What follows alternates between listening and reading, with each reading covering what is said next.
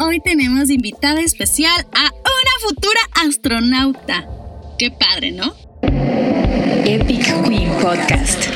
Herramientas para construir tu confianza, tus sueños y tu futuro con ciencia y tecnología. Innovación, formación y contenido para niñas y mujeres. Epic Queen Podcast. Hola Queens, ¿cómo están? Yo soy Ana Karen Ramírez, ya me conocen, la conductora de este programa y quiero decirles que hoy tenemos a una invitada que yo sí creo que va a llegar a ser astronauta. Y es que ella está haciendo todo lo correcto. Y Beth nos va a contar sobre qué estuvo haciendo en Japón. Tuvo una pasantía en Japón y estuvo allá bastante tiempo y nos va a contar qué estuvo haciendo y además por qué quiere ser astronauta y cómo es que una mexicana lo va a llegar a lograr. Vamos a la entrevista con Yvette. Epic Queen Podcast. Hola Queens, pues hoy estoy con una futura astronauta, la increíble Yvette Torres, mejor conocida en redes sociales como Astro Yvette. Hola Yvette, ¿cómo estás? Hola, muy feliz y muy contenta de estar aquí con ustedes. Cuéntanos, oye, pues yo sé que ya habíamos platicado mucho, no les quiero decir por qué, pero, pero pues la verdad es que, em, la verdad es que te admiro tu, trabajo, sabes que, que, todo lo que estuviste haciendo en Japón, ahorita nos vas a contar a qué fuiste, eh, a qué te dedicas, pero primero, antes que nada, eh, me gustaría que las queens te conocieran y supieran quién es Ivette, qué estás estudiando, eh, qué estabas haciendo, cuéntanos un poquito. Bueno, a Japón fui en enero eh, por parte de Space Mission Japan, que fue una campaña que inicié como Astro Ivette, que consistió en tres programas diferentes eh, de materia aeroespacial. El primer programa fue en la Tokyo Metropolitan University con el doctor Hirohisa Kojima eh, en su laboratorio del Departamento Aeroespacial y estuvimos viendo giroscopios de control de momento para satélites. Y después en febrero estuve en el laboratorio de propulsión del doctor eh, también del mismo departamento de la Tokyo Metropolitan, pero en esta ocasión estuve estudiando propulsión para microsatélites y después del periodo de marzo a mayo estuve en Enfutec, que es un programa de tecnologías emergentes en Mirai Innovation en Japón y pues eso es lo que estuve trabajando. Estuve trabajando en tres proyectos diferentes y estoy ahorita ya de regreso aquí en México. Oye, qué padre. La verdad es que cuéntanos qué es lo que pues tienes que estudiar porque sé que tú tu futuro, tu sueño, tu gran sueño, tu último sueño de vida es llegar a ser astronauta, ¿no? Entonces, ¿qué es lo que necesita Astro Ivette, Torres eh, o cualquier niña que nos esté escuchando para llegar a ser un astronauta y para llegar a ser como pues sí, sí, al final ir al espacio, ¿no? Pues más que nada es mucha pasión y disciplina para poder estar estudiando todos los, eh, los temas relacionados con, eh, por ejemplo, eh, los idiomas o la parte de ingenierías, los conocimientos más que nada técnicos que se necesitan para cuando estés en una misión espacial. Y oye, quería preguntarte si tú cuando eras niña, ¿con qué soñabas? ¿Este era tu sueño desde que eras niña? O platícanos ¿Cómo empezó Astro pequeñita? ¿Cuál fue tu primer sueño con el que empezaste? Pues cuando nos preguntan en el jardín de niños qué queremos hacer de grande, pues todos los niños contestan eh, doctor, bombero, policía. Y yo desde, desde pequeña siempre quise ser astronauta. Ese siempre ha sido mi sueño y pues ha sido mi meta de vida. Entonces todo lo que he realizado hasta ahorita ha sido pues para alcanzar esta meta y este sueño y es todo lo que quiero hacer en mi vida. Me encanta y me encanta como, me encantaría saber como un poquito más de cuál fue la decisión que tomaste para, ahorita que estás estudiando, o sea, primero que ahorita que estás estudiando y qué fue lo que, porque pues los que, no están, los que nos están escuchando es la primera vez que saben de ti, o a lo mejor no, a lo mejor ya son tus fans, pero como una introducción a lo que estás estudiando y, y saber un poquito como ¿Qué te llevó a estudiar esto? O sea, ¿por qué elegiste esa carrera y no, y no otra, no? Ahorita soy estudiante de ingeniería mecatrónica. Eh, muchos pensarían que me, me, dedico a ingeniería aeroespacial, pero no, no es así. Eh, y me enfoqué más que nada en ingeniería mecatrónica o me decidí por esta carrera porque siento que es una carrera de las más completas, ya que ves un poco de eh, todas las áreas diferentes de ingeniería, es como si fuera un tronco común. Y si tomas la ingeniería aeroespacial, ya es es para mí al menos ya muy específica sobre un solo tipo de temas, pero en el área de mecatrónica tienes la oportunidad de ver muchas áreas diferentes y tener el conocimiento, aunque sea básico, pero de diferentes áreas de todas las ingenierías. Oye, ¿y ¿Alguna vez has sentido como en algún punto de tu carrera que te digan este típico de no, no vas a poder, algo que te hayan limitado, que te digan como no, no vas a poder con eso porque eso sueño es muy alto o no en el caso contigo? ¿Alguna vez has sentido? Y si sí, ¿cómo, cómo pasó? Y si no, pues, pues no. Pues sí lo he sentido, pero realmente nunca de, de alguien ajeno a mí, ni que alguien me lo haya dicho directamente sino que la mayoría de las veces, o si no es que todas esas ocasiones de inseguridad han venido de mí misma, cuando se me presenta eh, algún obstáculo o cuando estoy teniendo problemas con mis proyectos o estoy teniendo mal rendimiento en la escuela, pues es cuando me empiezo a cuestionar, ¿realmente es algo que yo pueda realizar? ¿Es una meta real o solo es un sueño loco que jamás voy a alcanzar? Y pues esas inseguridades siempre han venido de mí misma.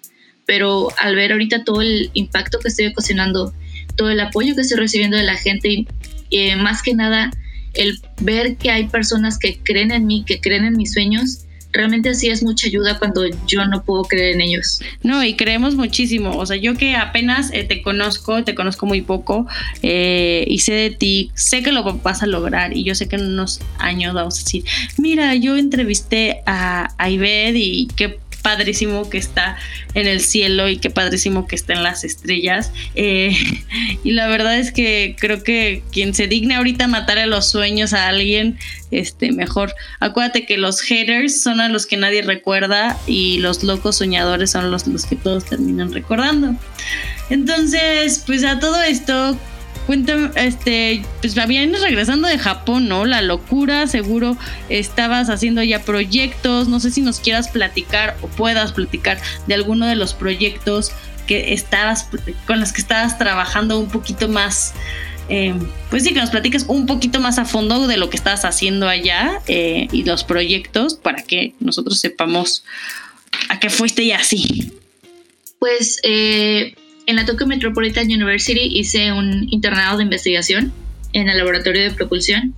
Y esa investigación, el artículo todavía no sale porque se busca que se publique en una conferencia, así que ya después cuando lo tengas lo voy a poder publicar mi, mi trabajo. y lo compartimos. Gracias. Y después eh, me encuentro trabajando desde marzo, que fue cuando comencé el programa de Enfotech. Me fue entregado un proyecto de bioimpresión por parte de la empresa de Smart Tissues que es impresión de tejidos en 3D. Y pues ese proyecto, eh, aún después de que terminó el programa, lo sigo desarrollando para la empresa, ya que ahora me encuentro trabajando para Mirai Innovation. Y de la misma manera estoy a cargo de los proyectos aeroespaciales también de Mirai Innovation.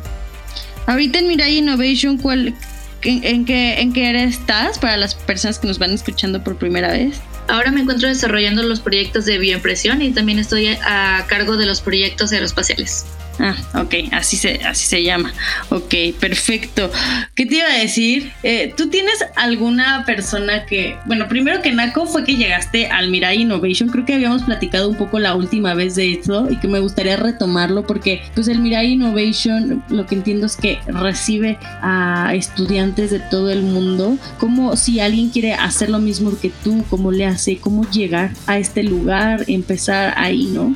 Sí, claro. Eh, yo llegué a Mira Innovation en el programa de Enfotech, que es Emerging Future Technology Training Program, que es un programa intensivo de tres meses en el que a los participantes se les da un reto por parte de una empresa internacional para que se solucione ese reto utilizando tecnologías emergentes, que es a lo que se dedica Mira Innovation, es desarrollo de proyectos con tecnologías emergentes.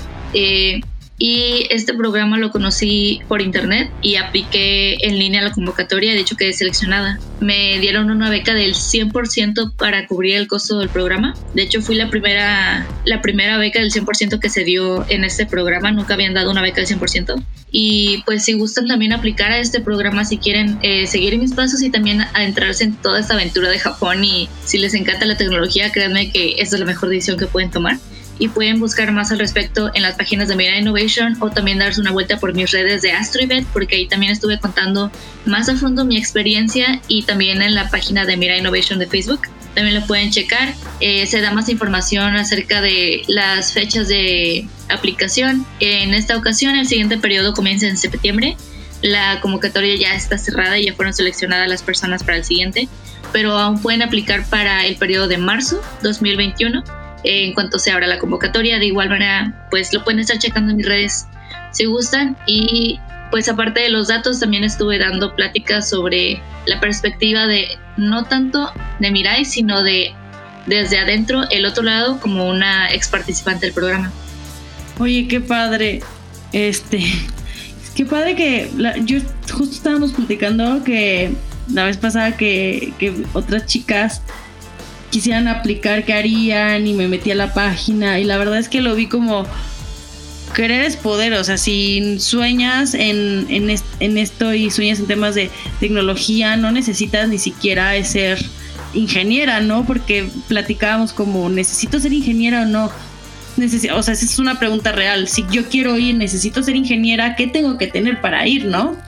¿Tú sabes? No necesariamente tienes que, no necesariamente tienes que ser ingeniera porque incluso durante el programa en el que yo estuve participando tuve compañeros que no están en el, en el área directamente relacionada con la ingeniería y de hecho muchas de las aplicaciones que tuvimos para este nuevo periodo de septiembre también hubo personas de derecho, del área de biomédica, que no estaban relacionadas con la ingeniería, pero lo que se busca es que se tenga una pasión o un gran interés por la, la, tecnología y más que nada también por el aprendizaje y pues que se quieran divertir con toda esta ciencia.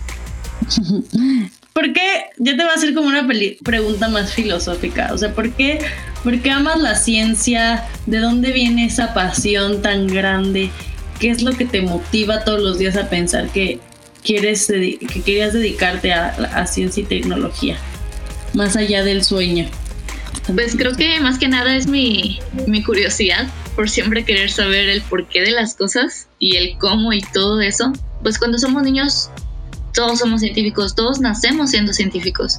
Esa curiosidad del querer saber todo acerca de todo y el porqué de todo, pues creo que nunca dejé esa parte de mi infancia. Así que por el momento todavía me encuentro con el interés de por qué están sucediendo estas cosas. Y entre más aprendes, más te das cuenta que tienes más cosas que aprender. Entre más sabes, más sabes que no sabes. Así que sí, de hecho, desde pequeña eh, yo desarmaba cosas de mi casa, por ejemplo, la videocasetera de mi papá, porque quería saber cómo se funcionaban las, las cosas, los aparatos electrónicos, y luego intentaba volver a armarlos, y obviamente no podía volver a armarlos, pero pues ahora ya me encuentro desarrollando tecnología porque quiero saber qué está pasando, cómo suceden las cosas, y pues creo que ese es eh, el punto clave también de mi sueño, el querer saber el por qué o el cómo, o el solo el interés de querer aprender más es lo que me llama la atención del espacio, porque ya conociendo lo que tenemos aquí, creo que es muy interesante el poder aprender o el poder conocer qué hay más allá. ¿Qué, piensas del, del, mundo de las mujeres en la ciencia y en las STEM? ¿Cómo ves la necesidad? ¿Te has encontrado con retos en ese aspecto en la brecha de género? Pues la verdad me gustaría que si hubiera muchas más mujeres en el área de STEM. Eh, ahorita ya se está haciendo mucho hincapié y tenemos mucho spotlight en varias, en varias redes y varios lugares y varias organizaciones. Ya le están dando más prioridad a las mujeres en la ciencia precisamente para cerrar esta brecha de género, lo cual se me hace súper increíble y la verdad es algo muy necesario. Eh, y pues sí, creo que como todas, eh, pues me he encontrado con estos momentos de, obviamente, la, la segregación en cuanto a géneros y pues obstáculos mm, tal vez no tan relacionados con mi género, sino obstáculos en general eh, en este camino que pues es bastante complicado, pero pues sí me ha tocado una que otra experiencia eh, debido pues a mi género. Por ejemplo, cuando fui la primera vez a Japón en 2018, asistí a un congreso de aeronáutica en donde al momento de llegar al, al escritorio a pedir mi entrada no me hacían caso y seguían llegando señores japoneses de traje a pedir su entrada y les daban el acceso de inmediato. Pero yo estaba ahí parada como si nada, como si no existiera. Y un compañero tuvo que llegar a pedir mi entrada por mí. Y una vez estando dentro del recinto, eh, las únicas mujeres que había allá adentro solo eran edecanes que se dedicaban a, a estar entregando mercancía y regalos de las empresas. No había mujeres que estuvieran presentando los proyectos, que estuvieran en la parte técnica de los proyectos o científicas. Eh, y de hecho a mí me tocó que un señor se me acercó y me preguntó que de cuál empresa y qué estaba regalando, porque pensó que yo era una decán. Y pues le, le comenté que pues, no, yo era una científica que estaba eh, viendo las empresas porque pues estaba ahí Japón desarrollando proyectos aeroespaciales. Wow, o sea, ¿eso fue hace poco o ya tiene tiempo? Eso pues, fue en diciembre de 2018. Y pues aunque Japón sea eh, un país primermundista, la verdad, el machismo sí está muy presente todavía y muchísimo más en las áreas de, de la ciencia, porque inclusive eh, cuando me encontraba en diversos laboratorios y en empresas, de 15 o 20 eh, hombres que están trabajando en los laboratorios, a veces solo había una mujer y muchas veces esa una mujer solo era yo. Wow, o sea, es, es como increíble pensar que en estos momentos de la vida, hace dos años, yo pensé que de que, ay, no, pues ya hace 10 años, ¿no? No, o sea, en este momento de la vida puedan seguir ocurriendo esos temas de machismo en países tan avanzados, ¿no? En países tan avanzados como Japón, donde tú vivías y que te dices, a lo mejor ibas con la esperanza de que ya llegué a triunfar. Aquí sí hay eh, un movimiento súper grande de la industria aeroespacial. Aquí seguro van a tener la mente abierta en el tema de género y llegas y te cuentas con eso, pues seguro de haber sido un tema bastante como, ah, pues no creo que te hayas apagado, pero sí creo que te hayas, al, que hayas quedado con la boca abierta, porque seguro, yo siempre digo que cuando, que nos que cuando nos hacen más para abajo, que nos hacen tú no puedes, eso nos ayuda y nos da un boost como para que sí, yo no sé a ti, que, que en ese momento que hayas pensado, ¿no? Pues sí, creo que todo, a todos nos ha pasado que nos dicen que no podemos hacer algo y eso nos, motiva todavía más a demostrar que sí podemos y es precisamente esta actitud de cómo de que no puedo, cómo no voy a poder.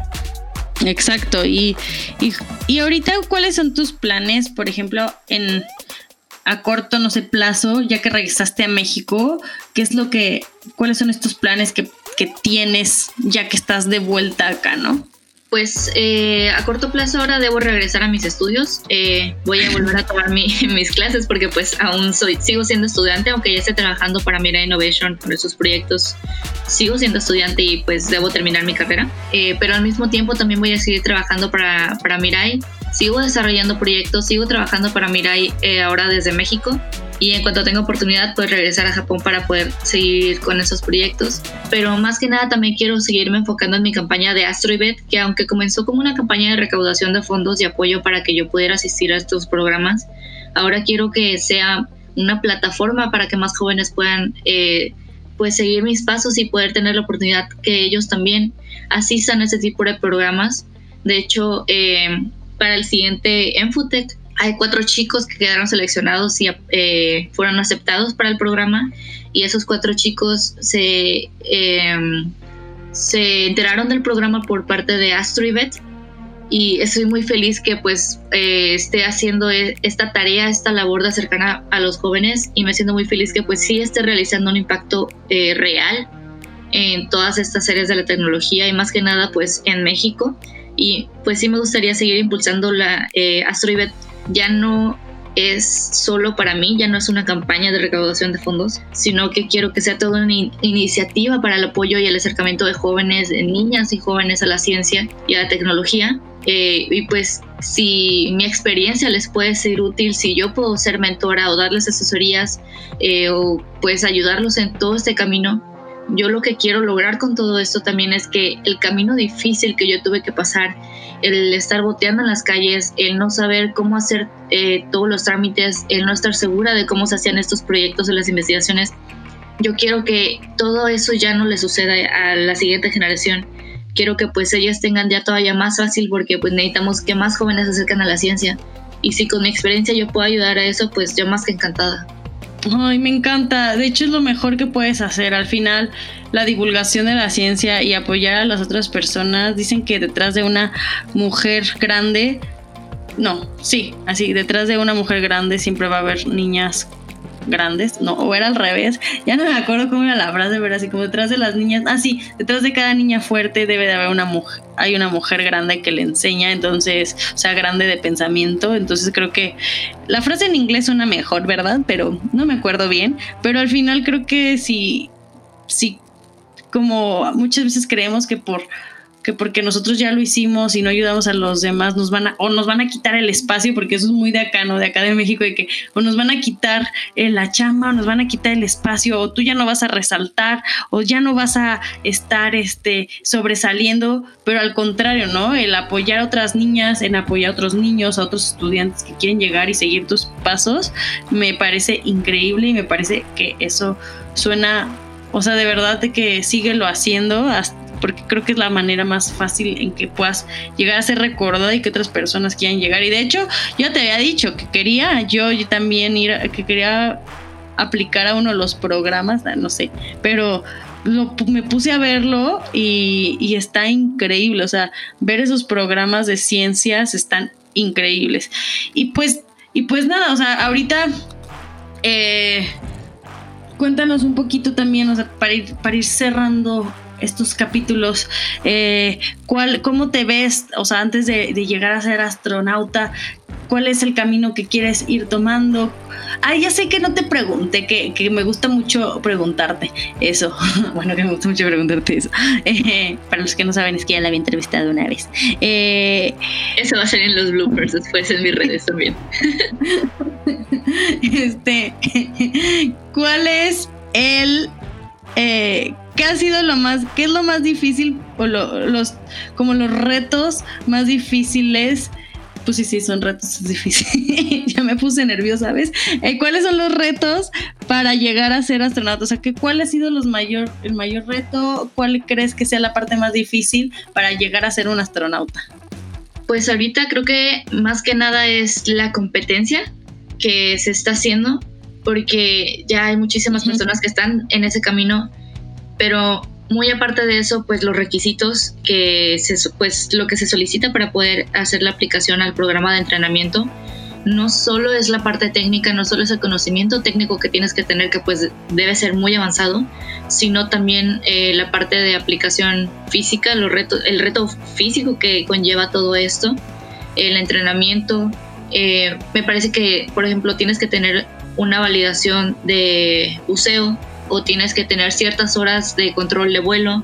Así que todas estas cosas que se tienen que ir viendo, eh, si realmente el, sueño de alguien más también es ser astronauta, se tiene que ir planeando, se tiene que ir viendo qué es lo que en realidad se está pidiendo al momento de ingresar al, programa, cuáles son los idiomas que necesitas aprender eh, a hablar cuáles son los conocimientos técnicos, cuáles son las mayores áreas de interés que va a haber de aquí a 10 años que podamos aplicar para ser astronautas, cuáles son eh, los entrenamientos físicos que están realizando para que de una vez nuestro cuerpo se vaya acostumbrando al, pues, al desgaste que esto va a conllevar.